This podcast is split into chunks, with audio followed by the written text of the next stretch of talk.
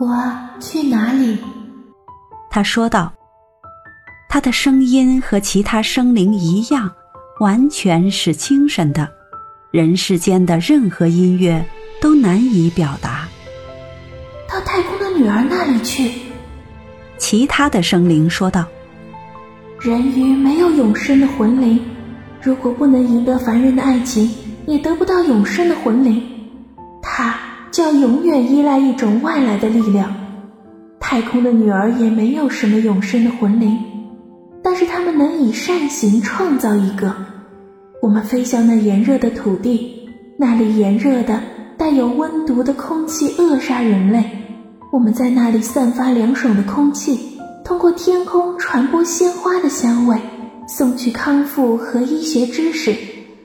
只要在三百年中，我们尽自己的可能行善，我们就能获得永生的魂灵，参加到人类永恒的幸福中去。你这可怜的小美人鱼啊，你诚心诚意的和我们一样在尽你的努力，你遭受痛苦，忍受痛苦，你升到了天国的精神世界。现在，你也可以以善行，在三百年里为自己创造一个永生的魂灵。小美人鱼把自己明亮的手举向上帝的太阳，她第一回感觉到了眼泪。船上喧嚣的声音又响起来了，人们活跃起来。他看到王子带着他美丽的新娘在找他，他们悲伤地望着不停翻动着的泡沫，就好像知道他已经纵身跳入浪花里去。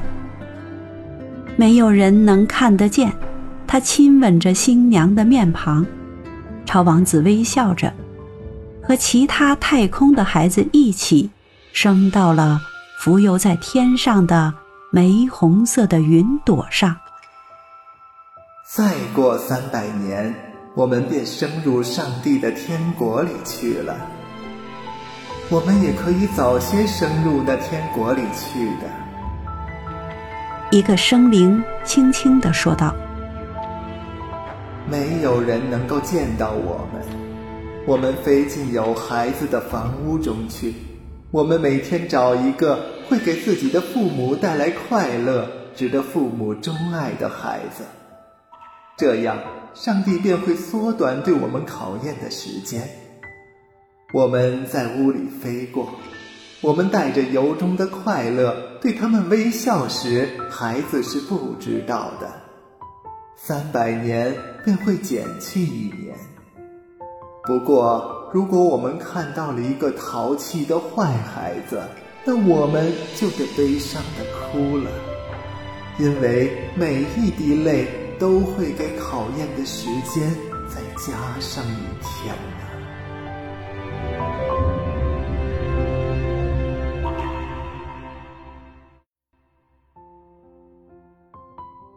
小朋友们，小美人鱼的故事咱们就讲完了。